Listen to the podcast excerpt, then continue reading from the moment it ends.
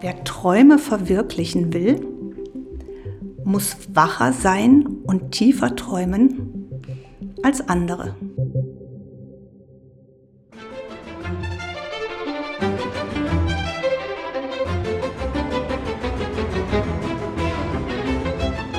Hallo, hallo und herzlich willkommen zu einer weiteren Sonderepisode des Dein Potsdam Podcasts. Mein Name ist Anne und ich freue mich sehr, heute die Barbara begrüßen zu können. Hallo Barbara. Hallo Anne.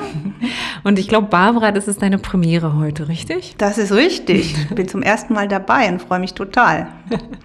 Tue ich mich auch. Ich bin gespannt äh, auf unser Thema. Wir reden heute über Garten und Gärten in Potsdam. Denn auch die kann ich ja weiterhin besuchen, nicht wahr, Barbara? Genau, das ist richtig. Und wir haben uns im Vorfeld ja auch Gedanken gemacht, was könnte den Hörer interessieren und welche Episode in diesen besonderen Zeiten äh, könnte vielleicht auch ein bisschen aufbauen, vielleicht Ablenkung geben, aber auch äh, Mut irgendwie und äh, Kraft. Und da lag das wirklich vor der Hand, äh, vor allem weil ich dir, glaube ich, auch erzählt habe, wie viel Freude mir mein eigener Garten macht und wie gerne ich in der Natur unterwegs bin. Genau, und ich muss auch ganz ehrlich sagen, ich schmunzel hier schon wieder gerade so ein bisschen vor mich rein, weil wir beide haben ja auch schon viel darüber geredet, dass, ähm, dass auch ich, ich habe eine Dachterrasse, kein Garten, aber eine Dachterrasse und ich glaube, meine Dachterrasse war noch nie so bepflanzt, erstens so früh im Jahr und so viel im Jahr äh, mit, äh, keine Ahnung, mit, ich habe Erdbeeren diesmal mit dabei, ich habe Tomatenpflanzen mir besorgt, ganz, ganz viele Geranien natürlich, denn ich habe das Gefühl, Gefühl, das ist das Einzige, was auf der Dachterrasse oder auf Balkonien sehr gerne wächst.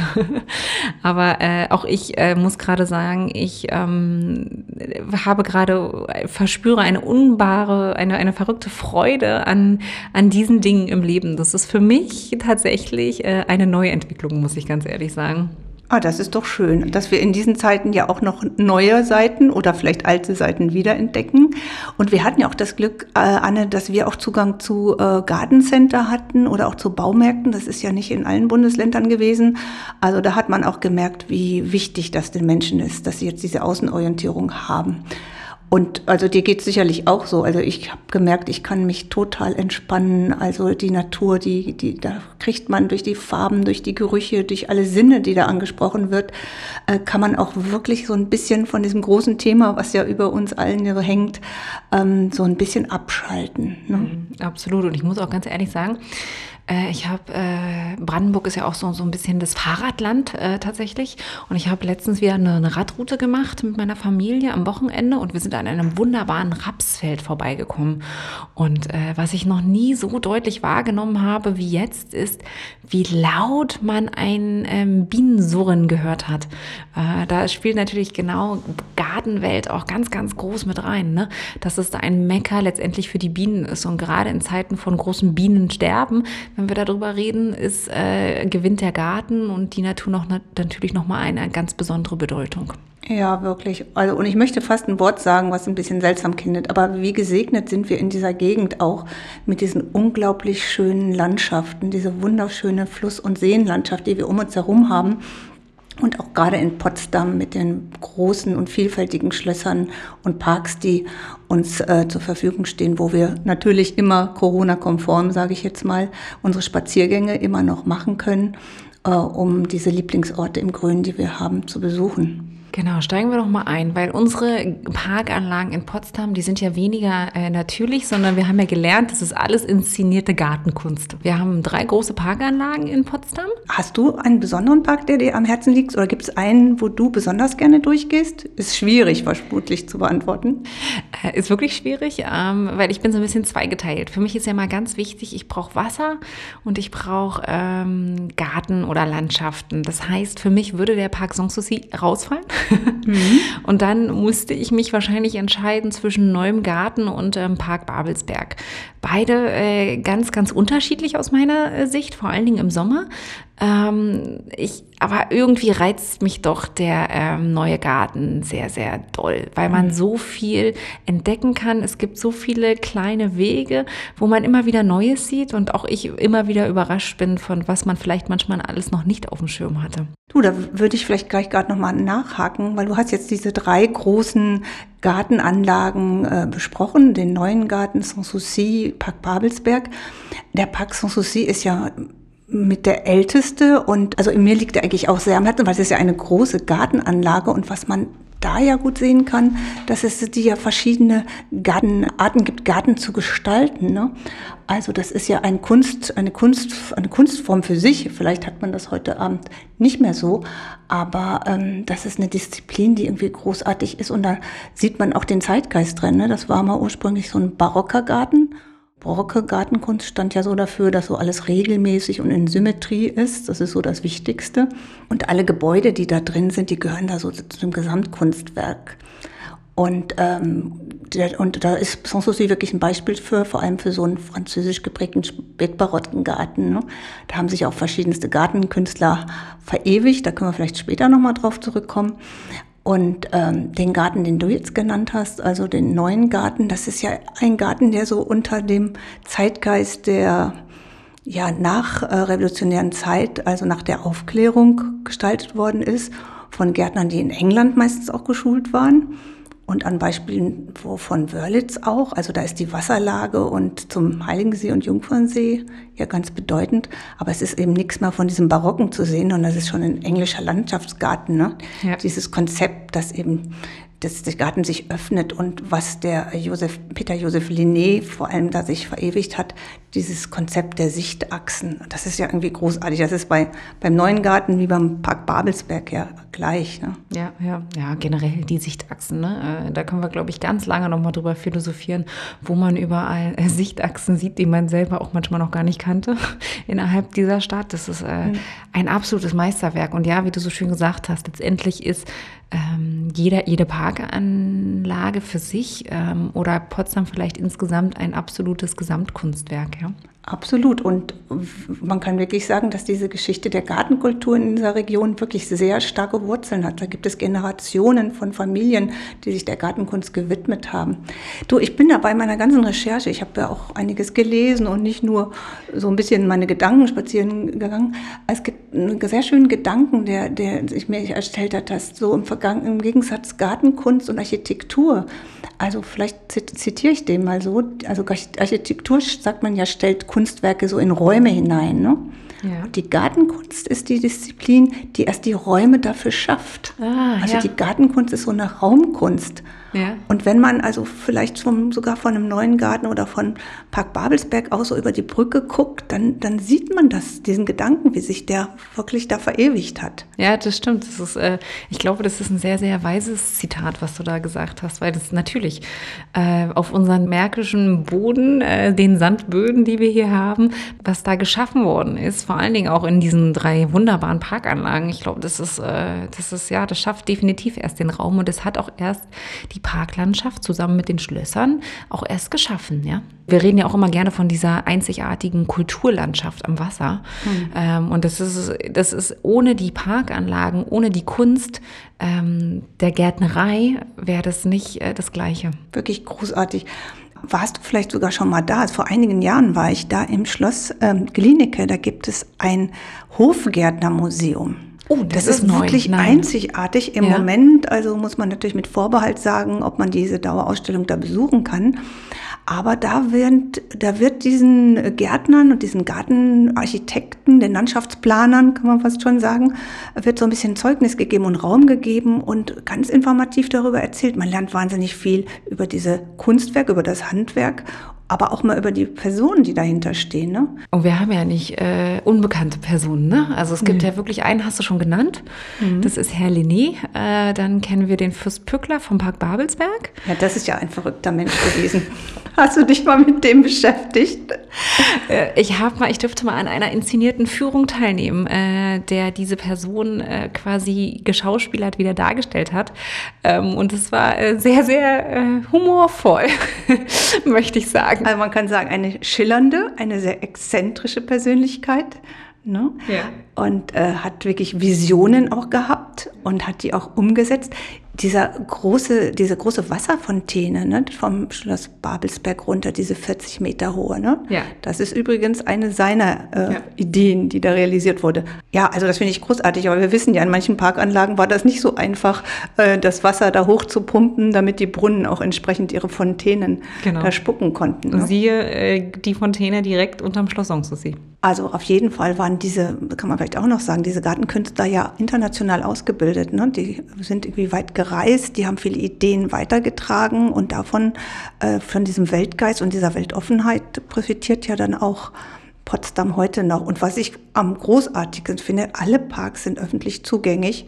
Also es wird gebeten, teilweise beim Parc Sanssouci, im freiwilligen Parkeintritt, weil man sich ja vorstellen kann, gerade auch in dieser zunehmenden Dürre, äh, dass das ein unglaublicher Pflegeaufwand ist, diese Parks zu erhalten. Aber dass das für die Bevölkerung offen ist, das ist, finde ich, großartig. Ja, dennoch möchte ich an der Stelle immer, das ist immer so ein Klassiker, ich möchte immer darauf hinweisen, dass wir doch bitte aber auch respektvoll mit dem Welterbe umgehen und uns an die ganzen Vorschriften, an die Parkordnungen auch definitiv alle halten, ja. Also ich, es gab Zeiten, wo ich einfach nur auch mit dem Kopf schütteln musste, als ich durch, vor allen Dingen durch den Park Sanssouci gelaufen bin, was da, ähm, was manche Menschen machen. Also vom Blumenpflücken zum bunten Blumenstrauß, äh, über Picknicken und, und, und. Also bitte, bitte, bitte respektvoll mit dem Welterbe umgehen. Das kann ich nur unterstützen, weil wir sollten ja auch an die nachfolgenden Menschen auch noch denken, die davon auch profitieren möchten. Ja, und ich meine, es gibt auch einfach Gärtner, die äh, sich wirklich liebevoll damit befassen, Sachen wunderbar wieder so zu bepflanzen, wie nach historischem Vorbild.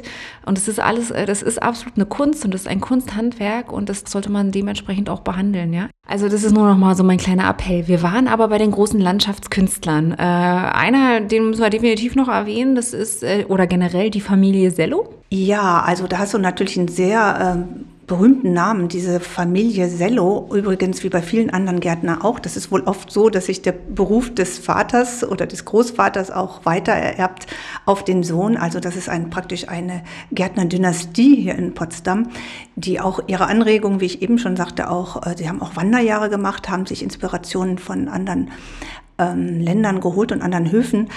Tatsächlich würde ich jetzt die Familie Sello ähm, mehr als Hofgärtner so bezeichnen und weniger so als großer Landschaft- und Gartenarchitekt jetzt im Vergleich, wenn wir jetzt einen Vergleich setzen zu äh, Peter Josef Linné oder zu den Fürsten ähm, Pückler. Ich muss immer so ein bisschen schmunzeln, wenn ich an Familie Sello denke oder generell auch an die Sello-Straße. Ich weiß gar nicht warum, dann denke ich irgendwie automatisch auch immer an Andreas und, Und unserem Kollegen. Kollegen, genau. Und ich habe mit Andreas eine Episode aufgenommen zum italienischen Stück an den römischen Bädern. Da haben wir auch sehr viel über die Bepflanzung gesprochen, über die Gemüsesorten, äh, die dort wieder zu finden waren und zu, ähm, zu immer noch sind. Ähm, und ja, wir haben irgendwie, wir haben sehr, sehr lange darüber geredet, obwohl ich weiß gar nicht mehr, wie wir auch da so, warum ich diese Brücke in meinem Kopf habe zwischen Sello, Familie Sello und Andreas. Hm, Da werden wir doch einfach nochmal nachhören, Ja. um uns da nochmal schlau zu machen oder vielleicht den Andreas nochmal fragen. Aber die römischen Bäder, die du jetzt erwähnt hast, das ist natürlich auch ein wunderbarer, ein bezaubernder Ort in der Parklandschaft jetzt von Parc Sanssouci. Und da fällt mir auch ein, ähm, dass einer der preußischen Könige, nämlich Friedrich Wilhelm IV., dass der ja auch ein quasi ein Architekt war und auch ein Gartenarchitekt und dass er gemeinsam äh, mit Peter Josef Linné und auch mit Karl Friedrich Schinkel äh, gemeinsam Pläne entworfen haben. Also man nannte die so auch so ein, ein Triumvirat. Also gedanklich könnte man sich das mal so vorstellen, wie die drei da saßen, jeder mit seinen Skizzenblöcken und sich dieser Verschönerung äh, der Landschaft rund um Potsdam gewidmet haben. Und die Zeugnisse finden wir ja tatsächlich heute noch an Ja. jeder Ecke. Ja, ja, und was mir immer gar nicht so bewusst ist, und ich glaube, da geht es bestimmt auch vielen Besuchern so, was wir hier sehen in Potsdam ist auch wirklich, ist, ich glaube, wir haben schon viel darüber gesprochen, aber trotzdem nochmal, das ist alles inszeniert. Richtig? Also äh, ich möchte meinen, wir haben darüber geredet, welche verschiedenen Gemüsesorten auch einfach in diesem italienischen Stück alles wachsen. Das ist nicht äh, von der Natur aus so gegeben. Nee, wer den Märkischen Sand kennt, der uns selber mal gärtnert, der weiß das leider zu genau. Ne? Aber das ist eben, Anne, denke ich, die hohe Kunst. Ne? Es ist eine gestaltete Naturlandschaft an allen Ecken und Enden, aber sie ist so harmonisch gestaltet, dass sie dass sie funktioniert. Ne? Also Ja. klar haben wir teilweise einen sizilianischen Garten. Das ist vielleicht manchmal ein bisschen schwierig, aber wir haben ja dafür auch Möglichkeiten, die Pflanzen im Winter unterzustellen. Ähm, wir haben da schon verschiedene Moden auch, die sich in den Gärten widerspiegelt. Aber natürlich haben wir diesen Gärtnern zu verdanken, dass da ganz exotische Früchte und Pflanzen auch zu uns gefunden haben. Ich denke, dir fallen da auch gleich noch ein paar andere ein. Naja, jetzt müsste ich theoretisch wieder über den Granatapfel sicherlich. Nein, hallo. Das ist natürlich ein wichtiges Thema für uns. Genau, ein wichtiges Thema tatsächlich für uns äh, reden. Äh, werde ich aber an dieser Stelle nicht, denn ich möchte das noch gerne weiterführen, was du gesagt hast. Also auch teilweise Baumarten, die wir in den Parklandschaften oder Parkanlagen finden, sind ja auch nicht ähm, ursprüngliche Baumarten, die wir sonst so hier in Brandenburg auffinden würden. Aber die große Kunst ist es, glaube ich, wirklich, ähm, das so zu inszenieren, dass man gar gar nicht bemerkt, äh, dass diese Pflanzen teilweise importiert worden sind, oder? Ja, absolut. Also da fällt mir auch eine meiner Lieblingsbäume ein, die ähm, Peter Josef Jelené hier nach Potsdam gebracht hat, ist die Magnolie. Mhm. Kann man sich heute auch nicht mehr wegdenken. Ne? Ja. Also ich habe mal versucht, eine Magnolie anzupflanzen. Ich habe es jetzt aufgegeben, obwohl ich sie so schön finde. Und ähm, die finden wir in den Parkanlagen? Die finden wir in den Parkanlagen. Mhm. Also ganz besonders toll auch im Schloss ähm, Sizilienhof. Das ist zwar erst im 20. Jahrhundert entstanden, also hat nicht von Linné, hat die da nichts hingepflanzt, aber sie fasst halt wunderbar äh, an, den, an die Terrasse ähm, vom Schloss Sizilienhof. Aber man findet sie wirklich überall. Ähm, Wenn du sie beschreiben würdest, entschuldige, dass ich unterbreche, kannst ja. du sie noch ein bisschen für mich beschreiben, dass ich sie auch vor Augen habe, die Magnolie? Also die Magnolie ist so ein ganz, hat einen ganz kräftigen, kurzen Stamm, den gibt es als Sträucher, aber gibt es auch als Baum und je älter er wird, desto schöner und kräftiger wird er. Und er hat im Frühjahr bilden sich, also so entweder so violett, äh, dunkel, tiefrote äh, Blüten, die sich dann öffnen. Das sind somit die ersten Bäume, die ihre Blüten zeigen. Und es ist ein wunderschöner Anblick.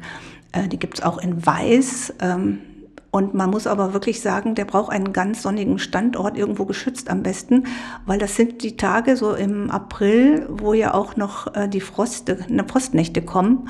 Und wenn dann einmal eine Frostnacht drüber geht, dann sieht man leider nur diese dunklen, dann erfrorenen Blüten und das ist ein sehr trauriger Anblick. Aber wie groß ungefähr ist die Blüte der Magnolie? Was würdest du sagen? Die, die kann bis zur Hand groß sein. Ah, ja. Also kleine Hände gibt große Hände und dementsprechend auch die großen. Ne? Ja. Aber auf alle Fälle wollten wir vielleicht auch sagen, wir reden ja nicht nur von allgemein so von Blumen und so Blüten. Also wir haben ja auch wahnsinnig viele Nutzbäume, ne? Birnen, Kirsch und Pflaumenbäume und Fällt dir da jetzt, wenn ich von Apfelbäumen spreche, vielleicht auch noch irgendein Ort ein, der besonders dafür bekannt ist in Potsdam? Oh, oh, ich würde ja tatsächlich eher, äh, alle Fruchtsorten würde ich tatsächlich eher Kirschen, Äpfel, Birnen, würde ich ja eher ins Umland gehen, Richtung mhm. äh, die Reiseregion des Havellandes. Äh, vor allen Dingen rund um Werder und die ganzen ähm, Obstbauern und Obstplantagen, die da auffindbar sind. Ähm, oh, jetzt hast du mich. Sag ah, mal. Das, ich glaube, du wirst gleich sagen, aber natürlich, das weiß ich doch, da gehe ich doch auch immer hin. Und wir hatten sogar schon ein Mitarbeiterfest im Sommer da. Und es oh, wurde, eine. Mitarbeiterin hat auch da geheiratet, wenn ich das sagen darf. Jetzt weiß weiß es. Jetzt weißt du Jetzt weiß ich natürlich. Äh, gehört auch zum UNESCO-Welterbe. Hätte ich sofort äh, eigentlich sagen müssen. Wir reden von der russischen Kolonie Alexandrowka. Absolut. Also da gibt es sehr, sehr viele Obstbäume. Es ist ein wunderschöner Ort. Äh, du wirst es natürlich gleich wissen. Das ganze Wegesystem und diese Anlage wurde auch von Peter Joseph Lenné gestaltet. Also es ist wunderbar durchgestaltet. Und inmitten dieser Blockhäuser nach russischem Vorbild gibt es einen riesigen Obstgarten. Ja. Und das sind so alte Sorten dabei, also die schon vor 200 Jahren gepflanzt wurden. Und es gibt, glaube ich, im Moment 160 Kirschsorten, unzählige Birnen- und Apfelsorten vor allem und Pflaumensorten. Und im Herbst und auch im Frühjahr gibt es immer schöne Veranstaltungen da, äh, um sich das anzuschauen. Ja, und man darf nicht vergessen, es ist wirklich auch äh, mitten in der Stadt. Ja? Mhm. Und ähm, man kann, ich finde, das ist natürlich auch, das, eigentlich ist das eine Parkanlage für sich, aus meiner Sicht, die russische Kolonie. Äh, wie, wie schnell man da runterkommt, wenn man da einfach lang spaziert oder mit dem Fahrrad durchfährt. Ähm, da ist man, da ist man, hat man nicht mehr das Gefühl, in der Stadt zu sein, glaube ich. Und äh, man kann eine der Obstplantagen ja auch besichtigen über das Museum Museum Wie die Öffnungszeiten jetzt unter äh, C-Wort-Zeiten sind, äh, kann ich gerade nicht beantworten. Dazu müsste man einfach nochmal auf unsere Webseite schauen. Da sind die aktuellen Informationen. Anne, ich würde vielleicht noch, wir hatten noch so viel Stoff, aber ich glaube, wir müssten jetzt noch mal ein bisschen, äh, ein bisschen konkreter werden. Vielleicht würde ich auch ganz gerne, ich hätte gerne, unheimlich gerne noch äh, von der Freundschaftsinsel und von Karl Förster gesprochen. Ja, aber ganz kurz, da musst du, dazu musst du noch was sagen, wenn wir Ab über Garten und Gärten reden. Hallo? Absolut, absolut. Also zum einen ist dieser Ort wirklich um die Ecke von unserem unserem Büro, also wann immer es geht und die Möglichkeit ist, in Pausen oder so mal kurz frische Luft zu schnappen, sich inspirieren zu lassen, finde, gehe ich dahin und ich finde auch meine Kolleginnen dort. Also, also Karl Förster war ja ein Gartenphilosoph, kann man auch sagen. Und äh, ein, ein, wer dazu beigetragen hat, so im Anfang des 20. Jahrhunderts war, hat er gewirkt, vor allem, man sagt auch so, die Gartenkunst zu demokratisieren. Also er hat wahnsinnig viele Stauden gezüchtet und Pflanzen gezüchtet, die auch vom Preis her erschwinglich waren, dass die Leute die irgendwie für ihre eigenen Gärten auch kaufen konnten.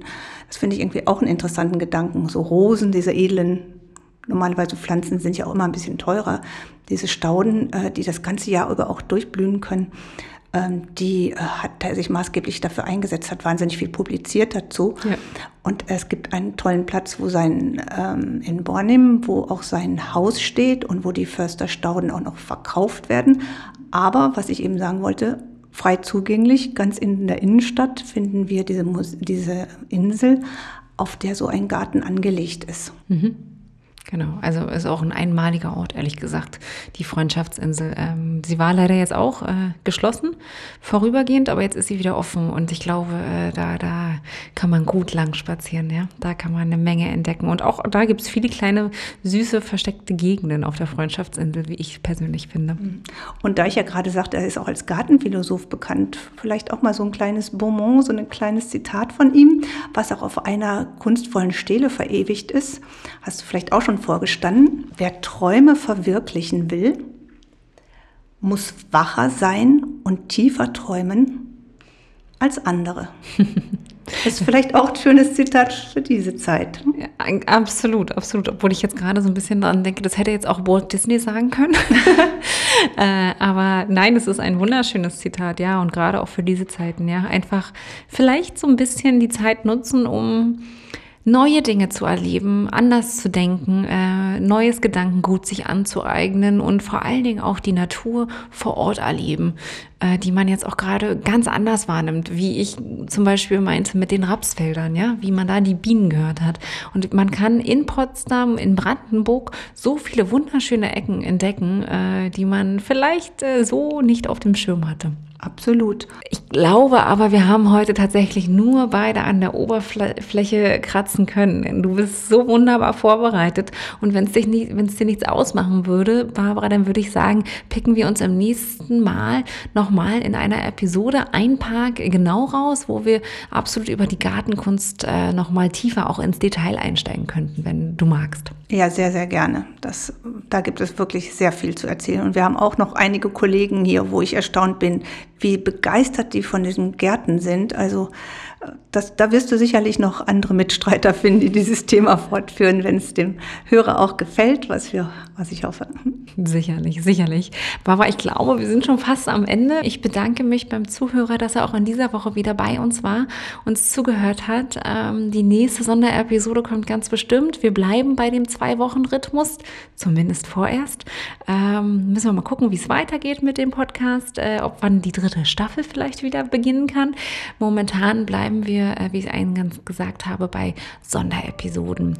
In dem Sinne, bleibt alle schön gesund, haltet euch an die Hygienevorschriften ähm, und wir drücken uns alle die Daumen, ähm, dass wir einigermaßen gut durch den Sommer kommen. Ja, und euch bald hier begrüßen dürfen. Ach so, ja, Mensch, Barbara, wir haben auch noch eine weitere Neuerung. Da, die sollten wir noch ganz kurz erwähnen. Denn äh, für alle, die mehr immer zum Podcast-Thema, zum jeweiligen Thema hören wollen, haben wir auch jetzt angefangen, in unserem Blog die Episoden so ein bisschen zu verschriftlichen, beziehungsweise noch mit den ein oder anderen Informationen anzureichern. Auch das findet man auf unserer Webseite potsdamtourismus slash blog. Danke, tschüss. Tschüss.